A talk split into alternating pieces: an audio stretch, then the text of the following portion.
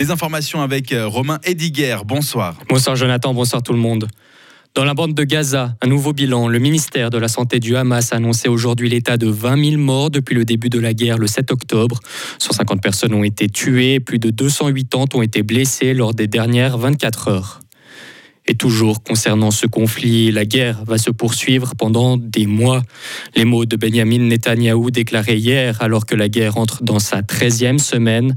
Le Premier ministre souhaite éliminer totalement le Hamas et libérer les otages. Hier soir, un millier de personnes se sont rassemblées à Tel Aviv. Ils ont demandé au gouvernement un plan global pour le retour de tous les otages. La France subit de fortes intempéries. Le Pas-de-Calais a été placé aujourd'hui en vigilance orange. Des rafales de vent pourraient atteindre les 100 km/h.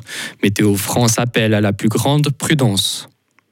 De retour en Suisse où un incendie s'est déclenché près d'une forêt à Verbier, la police cantonale valaisanne a été alertée cet après-midi. L'incendie n'est pas d'une dimension très importante, mais une télécabine se trouvant à côté des flammes a dû être évacuée. À 4h30, l'intervention était toujours en cours. La police cantonale zurichoise a arrêté hier matin un passeur de drogue brésilien. À l'aéroport de Zurich, elle a saisi environ un kilo de cocaïne. Le voyageur transitait de Sao Paulo et transportait dans son corps 100 capsules remplies de drogue. Ils nous ont quittés cette année. Le monde de la culture roman a perdu un grand nom en 2023 avec la mort du mécène valaisan Léonard Janada, tout comme en politique avec le décès d'Elisabeth Kopp, première conseillère fédérale du pays. Parmi les autres personnalités suisses, Dick Marty, Tina Turner ou encore Karl Axel Müller font aussi partie du carnet noir de cette année. En sport maintenant, c'est fait. Davos a remporté la Coupe Spengler. Le club Rison a battu le Dynamo par Dubice 5 à 3 en finale du tournoi. C'est la 16e fois que le club suisse s'impose dans cette compétition.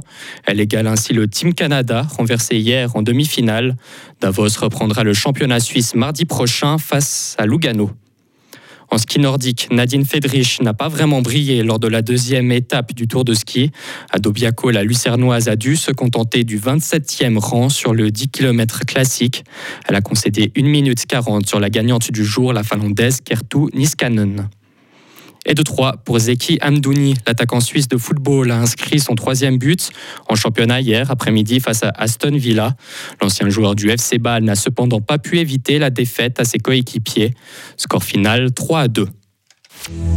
Retrouvez toute l'info sur frappe et frappe.ch.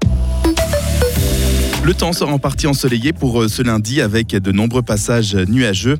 Le ciel va rester euh, néanmoins sec, température de 5 à 8 degrés au maximum.